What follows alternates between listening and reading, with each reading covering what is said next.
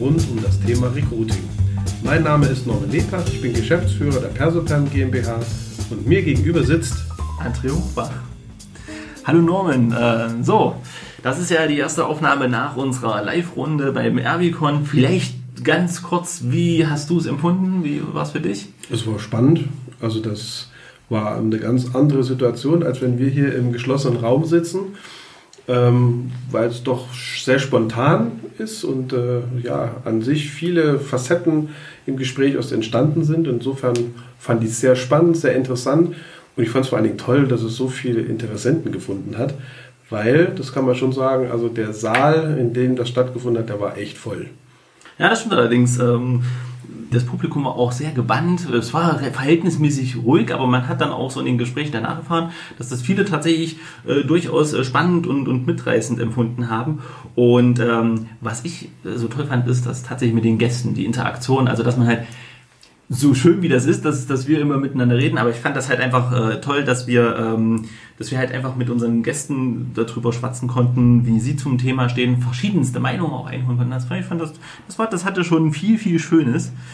Ähm, ja, also, wir freuen uns äh, über die Runde und äh, es ist auch schon angekündigt, dass wir äh, relativ zeitnah, wir müssen natürlich jetzt schauen, es muss immer in die Terminkalender passen und wir müssen natürlich auch äh, die Themen sorgfältig auswählen, aber es ist schon angekündigt, dass wir in der gleichen, ähnlichen Konstellation uns auf jeden Fall nochmal für eine Runde treffen und wir hatten es ja auch schon immer geplant und das werden wir jetzt auch forcieren, dass wir mehr Gäste mit in die, in die Talk holen. Ähm, muss natürlich immer passen, aber äh, da können sich die Zuhörer schon mal drauf freuen. So, jetzt haben wir äh, schön über den Erwicon gesprochen, wie er, wie er war. Wir haben natürlich auch neue Themen vorbereitet und ähm, wir beginnen mit einem Thema, äh, wo du ein bisschen was zu sagen wirst. Ich ja. werde gespannt zuhören, beziehungsweise werde ich natürlich immer auch nachfragen. Ähm, wir haben in der Personalwirtschaft war das ein Artikel und den fanden wir ganz spannend beide. Ähm, HRler fühlen sich äh, schlecht vorbereitet und ähm, da wird man als allererstes äh, ganz gerne mal drüber reden. Äh, Norm, wie fühlen sich denn HRler schlecht vorbereitet? Erzähl mal, was, äh, was war so im Artikel das, wo wir gesagt haben, hm, da müssen wir jetzt mal drüber reden? Also ich möchte ganz gern den Artikel so als äh, Initialzündung nehmen oder als Impuls. Ich würde aber die ganzen Themen gerne koppeln mit meinen Erfahrungen. Also es ist vielleicht interessant, dass äh, der ein oder andere sich prozentual äh, mehr um das Thema äh, Digitalisierung auch kümmert. Aber ich würde ganz gerne einen Ausblick geben aus meiner Perspektive. Was ist denn so in der Wirklichkeit, was ist denn in der Praxis eigentlich heute so zu, zu erkennen? Und es ist tatsächlich so, dass viele technische und technologische Neuerungen schon ein wenig Unsicherheit schaffen. Also gerade diese künstliche Intelligenz, äh, irgendwelche Systeme, irgendwelche Chatbox, irgendwelche Robots, die irgendwann irgendwelche Arbeiten übernehmen. Das sind Dinge, die man tagtäglich liest, die auch so einen gewissen Sog haben, weil sie im Moment in vielen ich sage jetzt mal, in vielen Themen auftauchen. Ja, das selbstfahrende Auto ist ein Thema, die, ja, ja, die Software, die ein das Leben erleichtert, zu Hause vielleicht äh, die Thermostate runterschraubt, damit es entsprechend auch nach bestimmten Klima, Klimathemen jetzt auch nicht äh, ja, heizt unnötig. Das sind so Themen, die greifen alle eben auch in das Thema Personal hinein und wo man schon merkt, dass der ganze Personalbereich scheinbar etwas technologischer wird. Und das schafft natürlich Unsicherheiten, weil es sind immer so Fragmente. Ne? Der eine sagt, okay, so ein Chatbox, ja, das kann man mal probieren. Ähm, es wird sich aber irgendwie nicht alles äh, digitalisieren lassen, sondern nur ganz bestimmte Bereiche. Und ich glaube, dass man hier ein Stück weit auch äh, nicht mehr so richtig entscheiden kann oder richtig realisieren kann, was sind denn Bereiche, die man übertragen kann auf den digitalen Prozess, der vielleicht selbstständig läuft und ohne unser aktives Zutun. Und was sind Bereiche, wo man einfach merkt, äh, ja, da braucht man wirklich noch einen Mensch. Ja, es ist, ähm, ich habe mir überlegt, als, als wir über den Artikel gesprochen haben, ist es nicht auch tatsächlich so, dass ähm, wir erleben das auf ähm, der Zukunft Personal, da werden mhm. ja auch immer die technischen Tools, äh, die, ja. die entwickelt wurden, vorgestellt. Und ich frage mich bei ähm, wirklich aller Liebe zu, zu Neuerungen und geilen Instrumenten, frage ich mich immer so, ähm, wir entwickeln die weiter, gerade auch fürs Recruiting und dann gibt es auch viele Recruiter und auch, ähm, auch ihr ähm, äh, nehmt ja tatsächlich sehr, sehr moderne Tools äh, äh und Instrumente äh, zur Hilfe für, für die Personalsuche. Aber ich frage mich manchmal, ob ähm, an einigen Stellen auch darüber nachgedacht wird, dass wir die Bewerber halt auch mitnehmen. Also sind die überhaupt bereit, die Tools zu verwenden? Da rede ich jetzt nicht von sozialen Medien, wo sie, wo sie sich quasi natürlich aufhalten, also das Jagdgebiet äh, des Recruiters, sondern wirklich halt dieses, ähm, wenn wir, wenn wir moderne Tools halt verwenden, Recruiting-Tools, Bewerbermanagement-Tools, sind die auch tatsächlich so, dass die Bewerber sagen, ja, ist cool, das benutze ich gern, da, da macht der Bewerbungsprozess halt auch Spaß. Also das ist genau der, der Punkt, wo man merkt, dass es an sich die Tools, die die Kommunikation erleichtern, also wie äh, kann man miteinander sprechen, also der Arbeitnehmer, der zukünftige, also der Bewerber, wie kann der Kontakt aufnehmen mit einem zukünftigen Arbeitgeber, das sind die Tools, die an sich im Moment meiner Meinung nach äh, schon einen Vorteil bieten, weil sie den Bewerber in die Situation äh, versetzen, jederzeit oder zumindest in einem sehr großen Zeitfenster ähm, ja, Kommunikation aufzubauen. Denn die wenigsten Bewerber schicken heute noch einfach so eine Bewerbung los und sagen, ja, ich gucke mal, was da passiert und ob sich der Bewerber äh, dann letztendlich wiederfindet. Da sind im Vorfeld häufig sehr viele Kontaktpunkte notwendig, ähm, die einfach erstmal ja, nur bedeuten, passt denn die neue Stelle überhaupt für, zu mir? Und ähm, das ist, glaube ich, schon ein technologischer Fortschritt, dass man eben nicht an die klassischen ähm, Öffnungszeiten gebunden ist und auch nicht auf das alleinige Medium Telefon oder das alleinige Medium E-Mail. Ähm, was, was mich jetzt interessieren würde, aus deiner Erfahrung heraus, äh, wo, sind die, wo sind die Punkte, wo du sagst, naja, ähm, also vielleicht gibt es da mal ein cooles Tool, was das tatsächlich auch ablösen könnte, aber wo brauchst du eigentlich den, den wirklichen Kontakt zum Menschen? Also wo sagst du, das können wir nicht äh, über Automatismen lösen, das kann nicht äh, durch Digitalisierung mal eben abgebildet werden. Also vielleicht sogar kann es technisch abgebildet werden, aber das sollte nicht, weil äh, da geht es dann darum, dass wir, dass wir den Direktkontakt halt zum Bewerber mhm. brauchen. Also ich glaube, in der Entscheidung, ob die Stelle passen kann, ist ein menschlicher Kontakt schon mal sehr wichtig, weil äh, natürlich kann man in viele Medien auch reinschreiben, wir sind ganz toll in bestimmten Bereichen, bei uns spielt die Familie eine große Rolle, aber den Beweis tritt an sich äh, aus der Mensch an, der darüber berichtet oder der auch mal im persönlichen Gespräch vielleicht auch mit seiner Stimmlage bestimmten Dingen einfach Nachdruck verleiht. Der einfach sagt, okay, ich habe das genauso gesehen, wie Sie da jetzt Fragen haben, ähm, aber die wurden mir relativ schnell äh, beantwortet, weil ich eben das so heute berichten kann.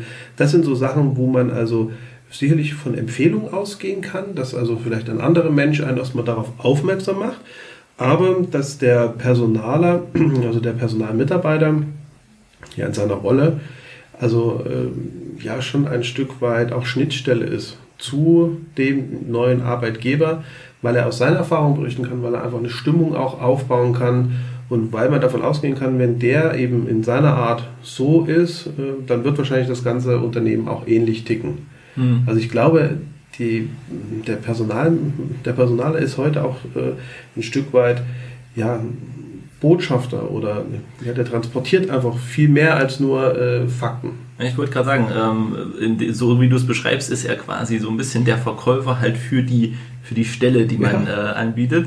Äh, was, ja, was ja eigentlich eine ganz lustige Bezeichnung ist. Und da sind wir wieder auch dabei, neben allen technischen Tools, die man einsetzen kann, für die braucht man ja auch ein gewisses äh, Wissen als ja. HRler und jetzt sind wir wieder dabei. Wir brauchen aber auch so einen, so einen Verkaufsspezialist, der dann im direkten Kontakt äh, das Unternehmen und die Stelle nochmal äh, bewerben kann. Wir brauchen Leute, die im Social Media Bereich erfahren sind. Wir brauchen aber auch den klassischen Juristen, der die Arbeitsverträge ja. äh, äh strikt durcharbeitet und auch anpasst, wenn sie, wenn es notwendig wird. Und wir brauchen natürlich halt auch ganz klar noch im, im HR, wenn es nicht ausgesourced, äh, outgesourced ist, auch irgendjemand, der Buchhaltung etc. Äh, macht, Gehaltsabrechnung macht. Das heißt also, weg vom 1, 2 Mann HR-Team zum Tech-Team mit verschiedenen Kompetenzen und äh, dann in, in dem Fall vielleicht ja auch noch eine Leitungsebene. Das kann sich ja ein ein großes Unternehmen mit Sicherheit leisten und bei vielen passiert das ja auch so, aber das ist ja für die, für die kleineren dann halt schwierig. Jetzt können die dann auf diese digitalen Tools setzen und dadurch auch ein paar dieser oder ein paar dieser Kompetenzen, die normalerweise nötig sind, äh, in diese Tools verlagern oder sagst du so, im Zweifelsfall muss man halt gucken, dass man tatsächlich mit einem externen Dienstleister arbeitet oder gibt es äh, für dich irgendwie so ein gesundes Maß an, das muss man mischen. Da muss, äh, das muss eine gesunde, mhm. äh, ein gesundes Zusammenspiel aus allen sein, wenn man sich nicht das komplette äh, Team leisten kann, weil es einfach teuer ist natürlich. Also kleine Organisationen haben meistens keine HR-Abteilung. Ich meine, kleine Organisationen meine ich auch, es gibt Unternehmen, die möchten das auch nicht haben oder noch nicht haben oder sehen auch noch nicht die Notwendigkeit, eben eine HR-Abteilung aufzubauen. Und ähm, wie du gesagt hast, Personalarbeit hat in einem Unternehmen einen großen Stellenwert. Das ist ja über das Recruiting hinaus genau diese administrativen Dinge oder auch rechtlichen Sachen. Ähm, ich glaube, für viele, für viele Dinge kann man sich externe Hilfe holen, zum Beispiel einen Arbeitsvertrag kann ein Jurist ausarbeiten, den man vielleicht aus Muster nimmt. Da muss man nicht einen Volljuristen im Unternehmen beschäftigen. Das können, könnte man temporär sicherlich dann outsourcen.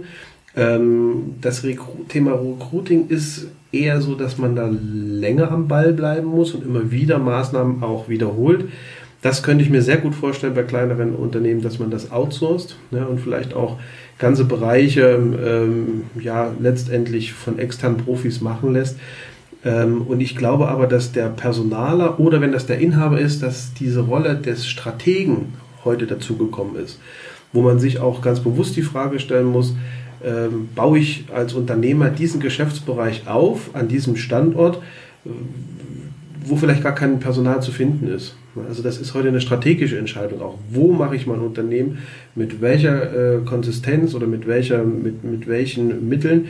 Ähm, das ist, glaube ich, heute oftmals auch eine Personalfrage, wo ich glaube, zu dem ganzen Thema Vertrieblerrolle, äh, Social Media Experte, Psychologe, Administrator, vielleicht ein bisschen Jurist, Controller und was wir alles noch so in diese, ähm, ja, in diese Thematik reinnehmen, ist es doch eher auch der Stratege und der Kreative, der die Instrumente kennen muss, der sie aber nicht immer anwenden muss. Er muss zumindest aber bereit sein, auch für Neues einfach die Ohren aufzuhaben und sich zu informieren und dann aber auch nicht jedem Trend zu folgen, der irgendwo irgendwie beschrieben wird. Denn dieses äh, Gefühl, das, das, das ist einfach dann unbefriedigend. Denn es wird jeden Tag was kommen, was man noch nicht kennt. Und das heißt nicht immer, dass es genau das Passende auch für denjenigen ist. Hm. Äh, weil wir dann, dann gerade bei Trends sind, was, was hältst du denn davon? Äh, ich meine, wir sind immer auf der Zukunft Personal äh, in Köln und gucken uns natürlich auch die Neuerungen an. Ähm, empfiehlst du das tatsächlich auch für Unternehmen, sich, sich da mal schlau zu machen, hinzugehen?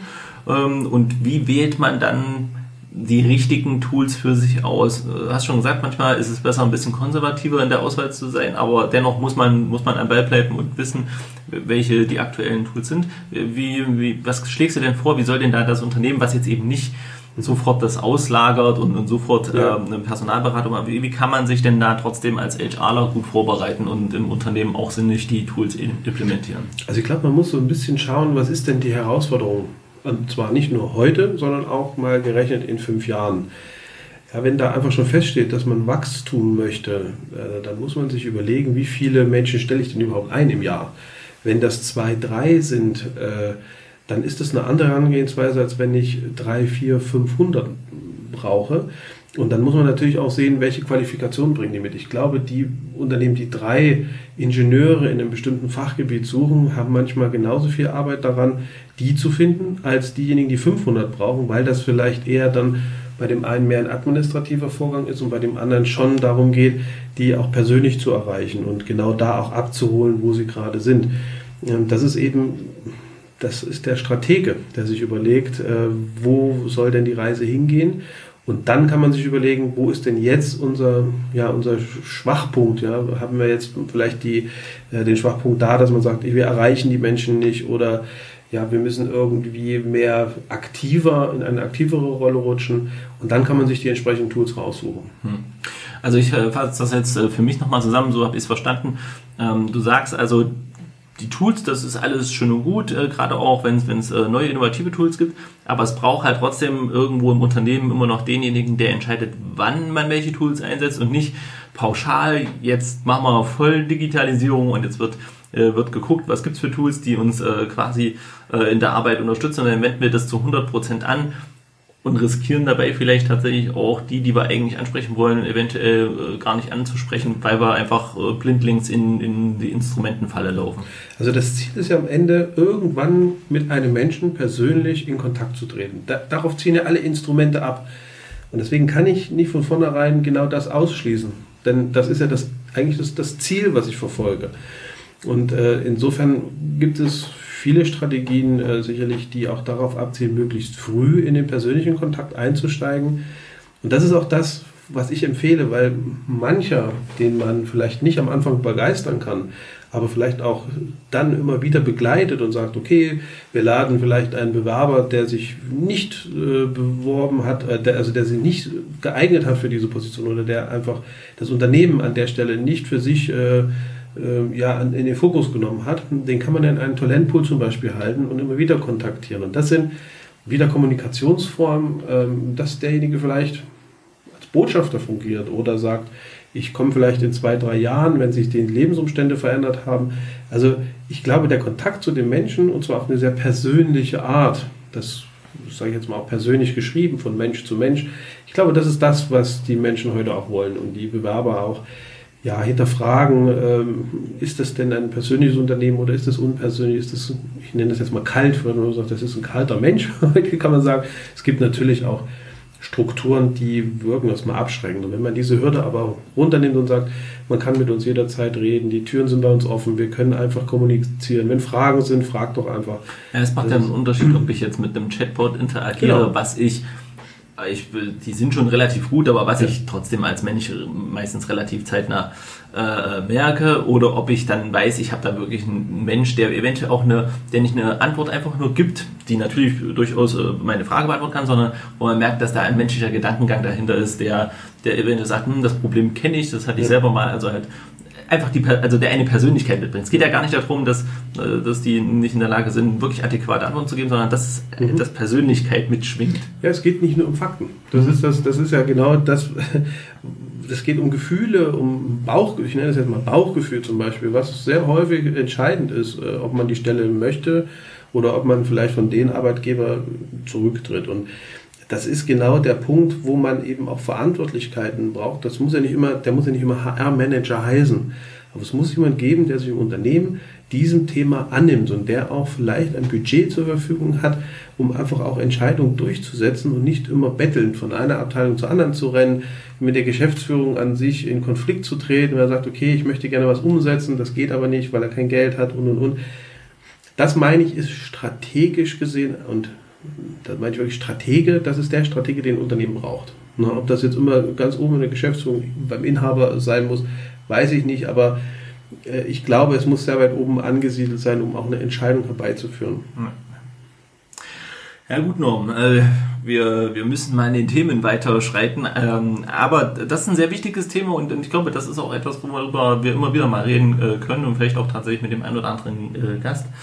Ähm, kommen wir zum, zum nächsten Thema. Und das nächste Thema ist tatsächlich einfach, ähm, dass wir die, die Jungs von, äh, von der Wollmilchsau haben äh, einen, einen neuen äh, Jobspreader rausgebracht, also die Arbeitsmarktstudie 2019 und da wollten wir uns gar nicht mal so lange, aber wir wollten uns mal ein bisschen unterhalten, weil da ging es tatsächlich ein bisschen um das Thema äh, Ausbildung und äh, Akademisierung war tatsächlich auch ein, ein großer Teil äh, innerhalb der Studien. Ich habe da, hab das jetzt einfach hier mal ausgedruckt, dass wir äh, da nochmal auch genau reingucken können. Und ähm, äh, letztendlich mündet es, das will ich vorwegnehmen, sowieso wieder in diesen, warum Stellen nicht besetzt werden äh, konnten. Da kommen wir dann auch hin. Aber interessant fandest du und ich äh, tatsächlich, äh, wie festgestellt wurde, dass wir halt äh, einen ziemlich starken Drang in die Akademisierung haben und ähm, wie die Jungs äh, in der Studie halt auch festgestellt haben, gerade auch so über die letzten zehn Jahre, dass wir da einen erheblichen Anstieg hatten, was, den, was den Akademisierungsgrad halt angeht.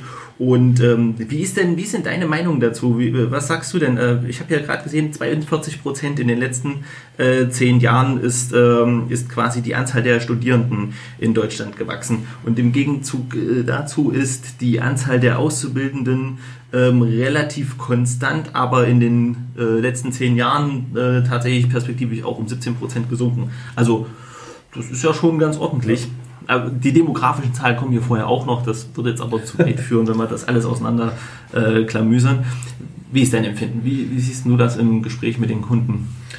Naja, äh, die Kunden, die wir betreuen, haben umfangreiche Probleme, Personal zu finden. Das sind Führungspositionen, das sind Positionen in den Facharbeiterbereich, das sind aber auch Positionen, in äh, den Bereichen Hilfstätigkeiten.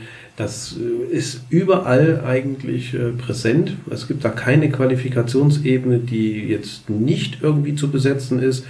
Und wenn man mal das Thema oberste Führungsebene bespricht, auch da suchen einige Unternehmer heute einen Nachfolger. Auch das ist ein Thema, wo man eben merkt, ja, dass also an allen Stellen in sämtlichsten Qualifikationsstufen und Ebenen Personal benötigt wird.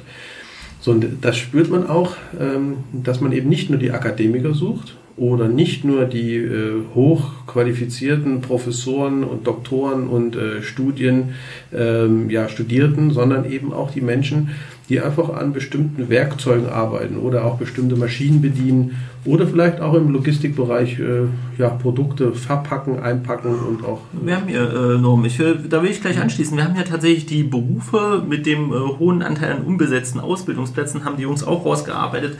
Ähm, das sind dann Zahlen von 2018 und ähm, ich gehe mal hier von unten vor, weil da die meisten äh, das ja. sind die größten Zahlen.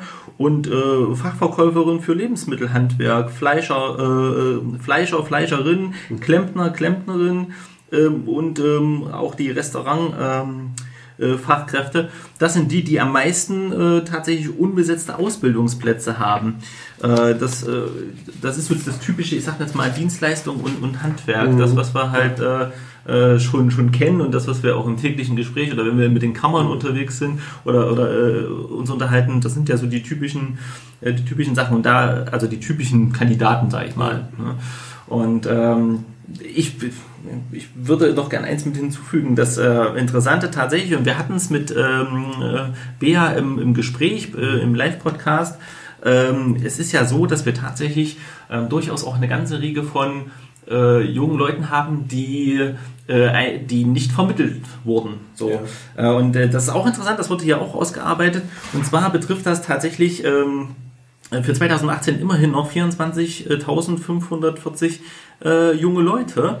Äh, da wird zwar immer entgegengestellt, dass natürlich äh, die ähm, Zahl der unbesetzten äh, Ausbildungsplätze äh, natürlich auch gestiegen ist. Die liegt hier bei 57.656. Mhm.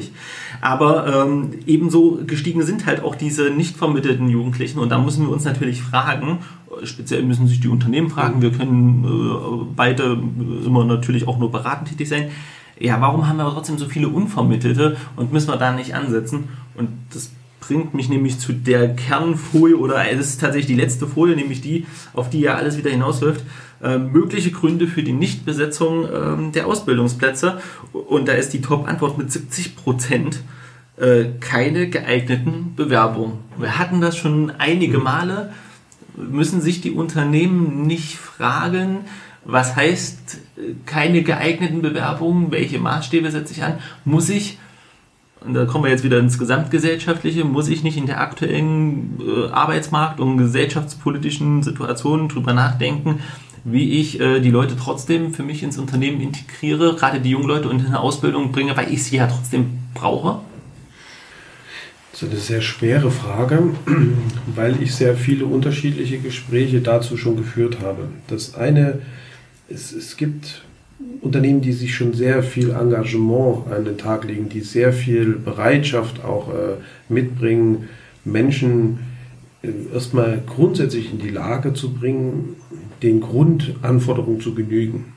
Damit meine ich auch äh, Menschen, die vielleicht äh, ja, nach Deutschland gekommen sind, wo Sprachbarrieren sind, wo vielleicht Barrieren sind religiöser Art, wo man sagt, man muss erstmal mit denen ein bisschen warm werden, man muss gegenseitig sich verstehen. Dann scheitert das doch irgendwie, weil man eben merkt, man passt nicht zueinander. Und das ist halt der Punkt, wo ich glaube, dass der Aufwand extrem hoch geworden ist, um Menschen erstmal vorzubereiten, weil, naja, weil die Menschen heute aus sehr unterschiedlichen Bereichen kommen, aus sehr unterschiedlichen äh, ja, Regionen, aus sehr unterschiedlichen äh, Vorkenntnisse eben mitbringen. Und dass der typische Lehrling ja auch heute nicht mehr 16, 17, 18 Jahre äh, sein muss, sondern der kann zum Beispiel auch über 30 sein, weil er einfach vorher was ganz anderes gemacht hat. Und ich glaube, dass sehr viel Engagement schon da ist ähm, und dass man aber in der Rolle, in der sich der Unternehmer befindet, dass er eben jemanden braucht, äh, oftmals gar nicht die Zeit hat, nochmal so viel Invest aufzubringen, bis er ihn erstmal da hat, wo er eigentlich aus einer Lehre beginnen könnte. Mhm.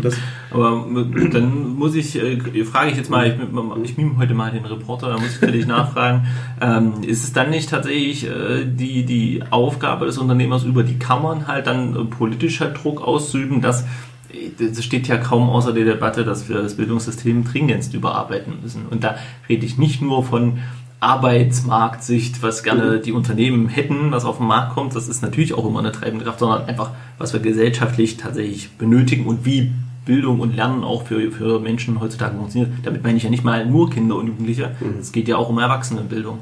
Und ähm, ich habe nämlich gestern dazu ein sehr kritisches Gespräch mit einem äh, Freund von mir geführt. Und der unterrichtet tatsächlich ähm, im Blogseminar hat er ein paar Studierende unterrichtet und war da auch sehr über das Engagement enttäuscht. Es war auch ein freiwilliges Stufu, das ist immer noch was anderes als ein verpflichtendes Seminar. Und ich habe ja meine äh, kleine Truppe, die ich an der, an der Hochschule unterrichte und ähm, musste einfach auch sagen, dass ich äh, das ganze Gegenteil halt kenne, dass ich die als durchaus sehr engagiert erlebe und dass es aber auch damit zu tun hat, wie man die halt abholt. Also ich äh, mhm. habe dann auch bei ihm eingesehen, dass es im Blogseminar natürlich auch nochmal was anderes ist und schwieriger ist. Ähm, aber er beklagte sich halt und das erinnerte mich so an, an das, was äh, du hast mir diese Studie auch kurz vorher mhm. äh, geschickt, äh, wo ich gesagt habe, oh ja, darüber müssen wir auf jeden Fall reden. Ähm, er beklagte genau das. Im Prinzip wären die nicht, nicht geeignet und sie sind schon fortgeschritten im, im Studio. Ja, okay. Also etwas überspitzt gesagt hat er, hat er das gemeint, er hat das jetzt nicht so wörtlich ähm, wiedergegeben. Äh, und ich stelle mir die Frage, ob wir aber nicht in, in dem Fall die Unternehmer, weil sie die, weil sie die Azubis brauchen oder halt auch an der Hochschule selbst, äh, ob wir tja, nicht die, diese gesellschaftlichen, das, was wir gesellschaftlich verpasst haben, nämlich die geeigneten Mittel den jungen Leuten an die Hand zu geben und sie mitzunehmen, weil wir haben sie erstmal alle akademisieren wollen. Das ist ja Fakt, haben wir vor zehn Jahren eine Kampagne gefahren. Ja. Und es ist eine der wenigen staatlichen Kampagnen, die echt Gelungen. erfolgreich äh, waren, weil wir haben es ja nun mal ja. geschafft, ne? 42 Prozent. Mhm. Halleluja. So, das, äh, das nennt man mal einen Erfolg. Mhm. Und jetzt äh, ja, lassen wir unseren quasi Frust ich verstehe da jeden Unternehmer, natürlich frustet mich das. Ne? Ich suche die Leute, ich habe mhm. eigentlich andere Dinge zu tun, ich finde die nicht und wenn ich welche finde, dann haben die, sind die nicht qualifiziert genug. Ich meine, ähm, immerhin 26 Prozent sagen, dass sie gar keine Bewerbung haben. Ne? Das ist ja genauso traurig. Ähm, aber die Frage ist halt, ne, bei 70 Prozent, ich meine, das sind fast. Das sind aber nicht immer dieselben, das muss man auch sagen. Die 26, die gar keinen haben, sind nicht dieselben, die, ich sage jetzt mal, 70 Prozent äh, sagen, dass es ja, ja. ablehnen. Aber ich meine, ja, aber wenn, wenn man das jetzt so sieht, 70 Prozent sagen, sie kriegen keine geeigneten Bewerbungen. Ich meine, das ist doch ein Armutszeugnis. Und ehrlich gesagt, das, das, das kann nicht sein. Also 70 Prozent der Unternehmen kriegen keine geeigneten Bewerbungen, damit sie die Stellen nicht besetzen können. Dann, da, also da müssen wir uns doch fragen, tatsächlich läuft da was verkehrt. Ja, das, das kann ja eine Ursache haben, dass die Anforderungen an die Menschen ähm, zu hoch gestellt sind oder dass man äh, Dinge voraussetzt, die eigentlich erst vermittelt werden sollten. Ja, also das sind sicherlich auch Vorbehalte, die man noch aus einer alten Welt mitbringt. Ich vermute das jetzt einfach mal, wo man sagt, okay, man konnte sich das früher aussuchen. Man hat, ich selbst habe auch eine Lehre gemacht. Ich bin da also durch ein dreitägiges tägiges Assessment Center durch.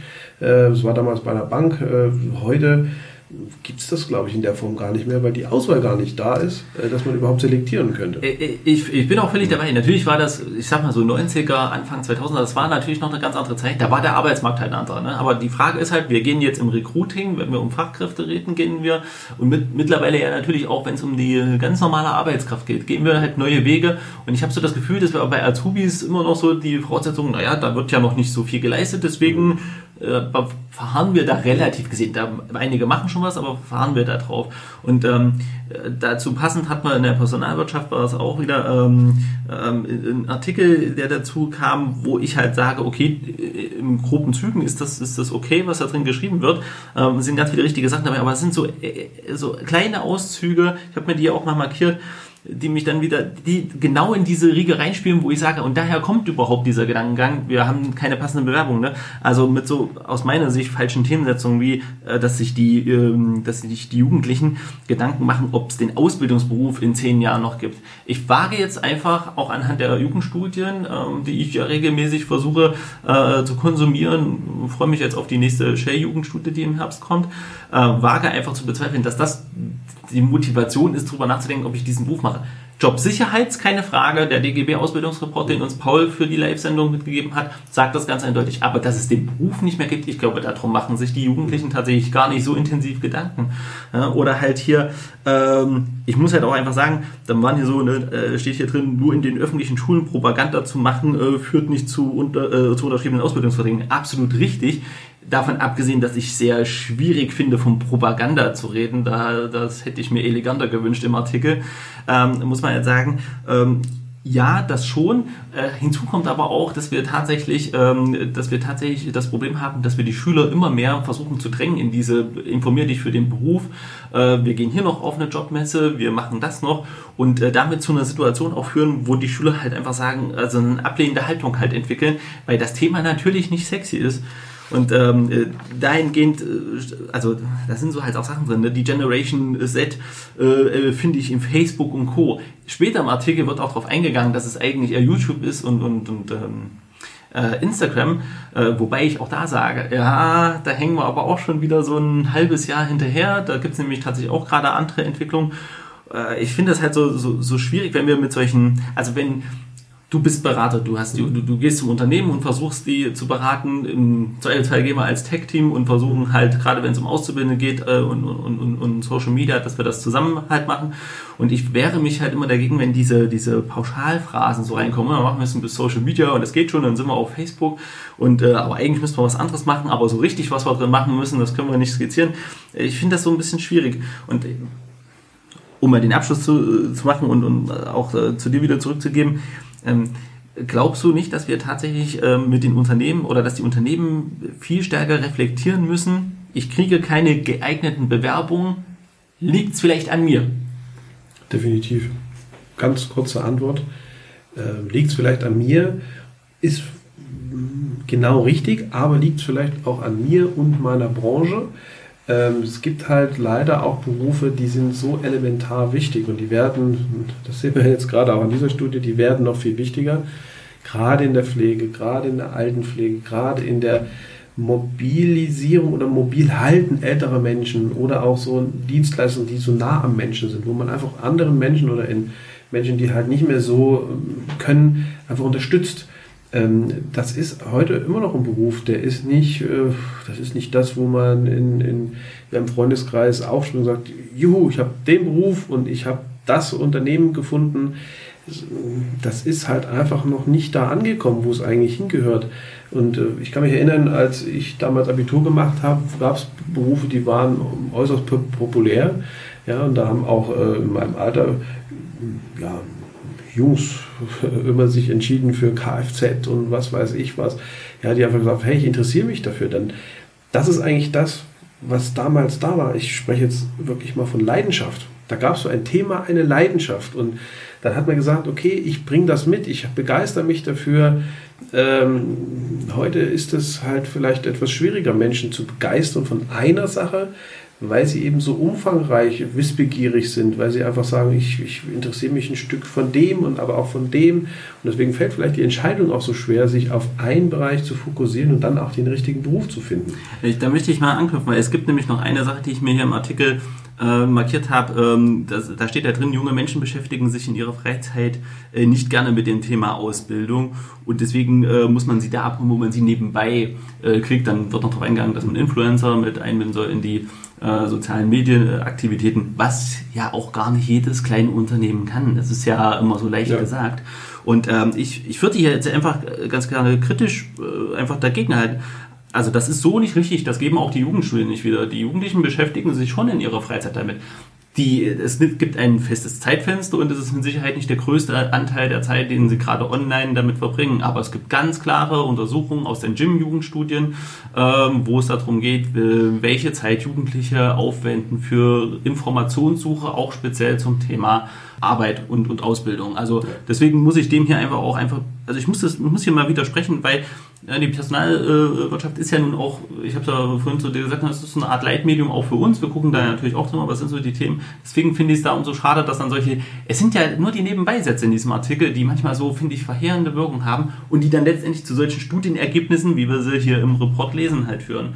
Und das ist auch der Grund, warum ich gesagt habe, wir müssen da, äh, wir müssen da mal drüber reden, weil ich glaube, es geht hier um eine Einstellungssache, auch gerade bei den Unternehmen. Ja, wir müssen auch an Einstellungen bei Jugendlichen arbeiten. Ich will das, ich will die nicht komplett außen vor nehmen, aber da müssen wir aktiv dran arbeiten und vielleicht auch als Unternehmen. Aber diese Einstellungen zu den Jugendlichen. Wir müssen aufpassen, dass dieser Generation Gap, der sich ja gerade in vielerlei äh, äh, Themen äh, widerspiegelt, dass wir da auch einfach nicht den Anschluss verlieren, weil sonst verlieren wir tatsächlich eine ganze Generation. Also ich habe ein bisschen Sorge, dass man diese neue Generation, betrachtet die so ein bisschen als Exot.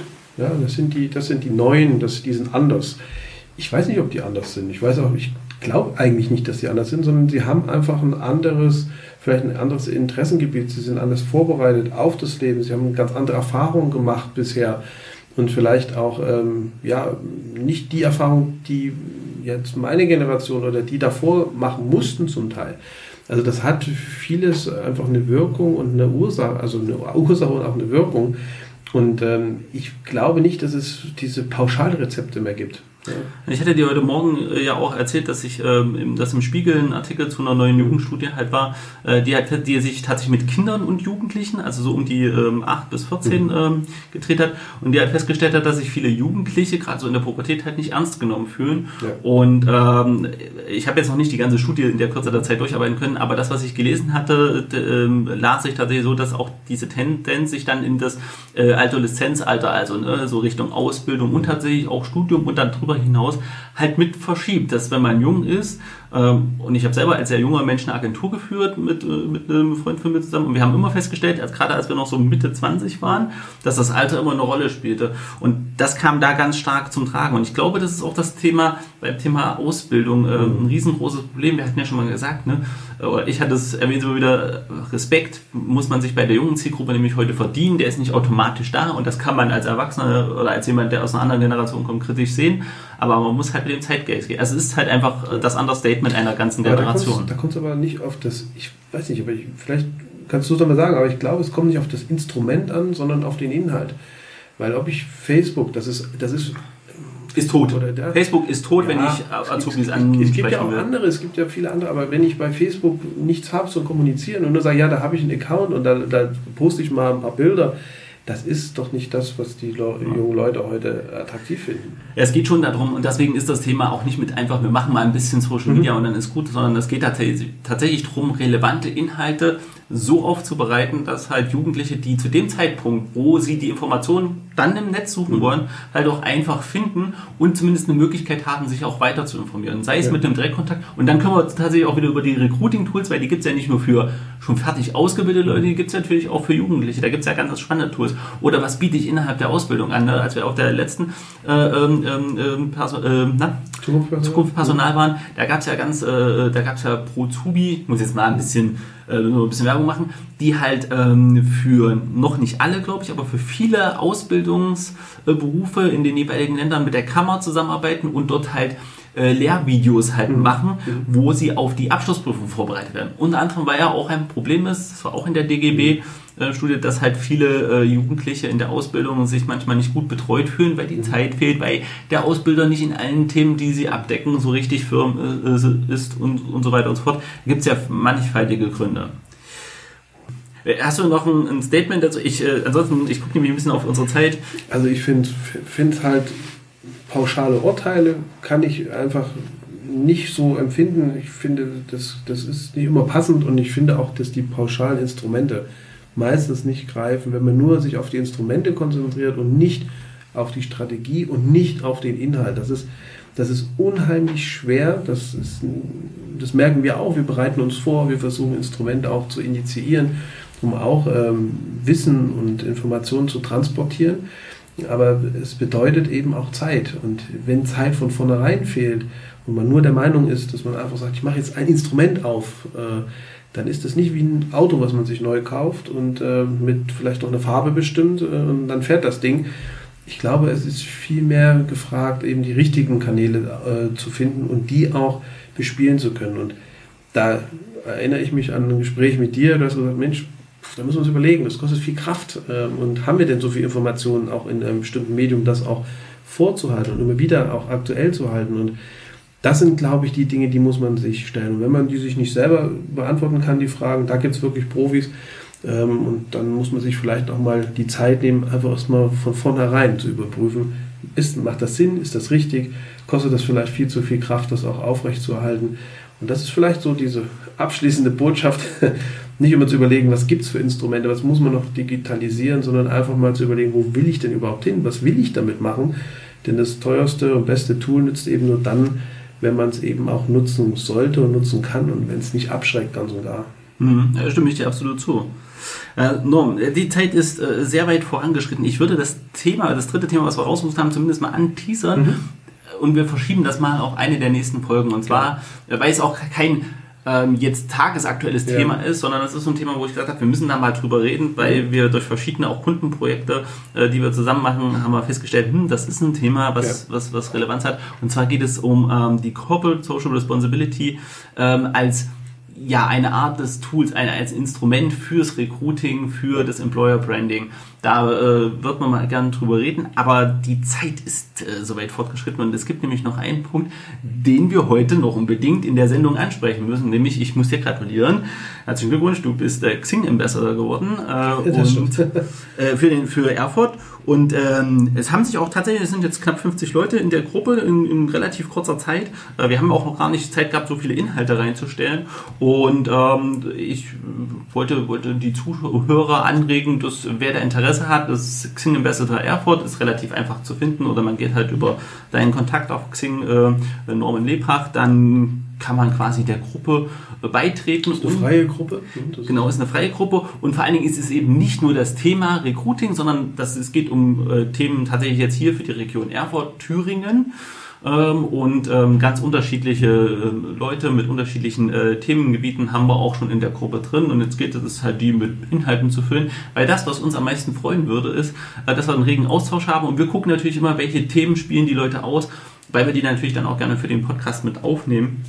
Ähm, und äh, das ist quasi das, womit wir heute alle verabschieden. Ich äh, habe es nicht ganz geschafft. Ich wollte dir ja 60% Redeanteil zugestehen, aber die, du weißt, ach, das Thema Ausbildung und Bildung, das ist immer so. Und das ist da. Das werden wir das nächste Mal ein Stück zu ja, ja, wenn wir, wenn wir, ja, außer es kommen wieder Artikel und Studien raus, die, das ist halt auch einfach gerade ein relevantes Thema. Das muss man dazu. Aber äh, beim nächsten Mal gucken wir mal, ob wir nicht äh, das, das heute genannte Thema äh, mit rannehmen. Und ansonsten äh, gibt es in zwei Wochen mit Sicherheit äh, den nächsten Stapel an News und Entwicklung. Äh, also so ein Sommerloch äh, gibt es ja, glaube ich, im, im Markt für uns einfach nicht. Gut, dann, ich bedanke mich. Es hat wie immer äh, super viel Spaß, Spaß gemacht. Ja, also das entwickelt sich einfach immer mehr zu etwas, was mehr wie eine Passion ist, als das tatsächlich nach Arbeit sich anfühlt. Und ähm, wir sind in zwei Wochen wieder, wieder ähm, dabei, dann mit ganz neuen Themen, mit aus, aber dann mit ganz neuen Themen und äh, wünschen allen bis dahin eine gute Zeit. Alles Gute.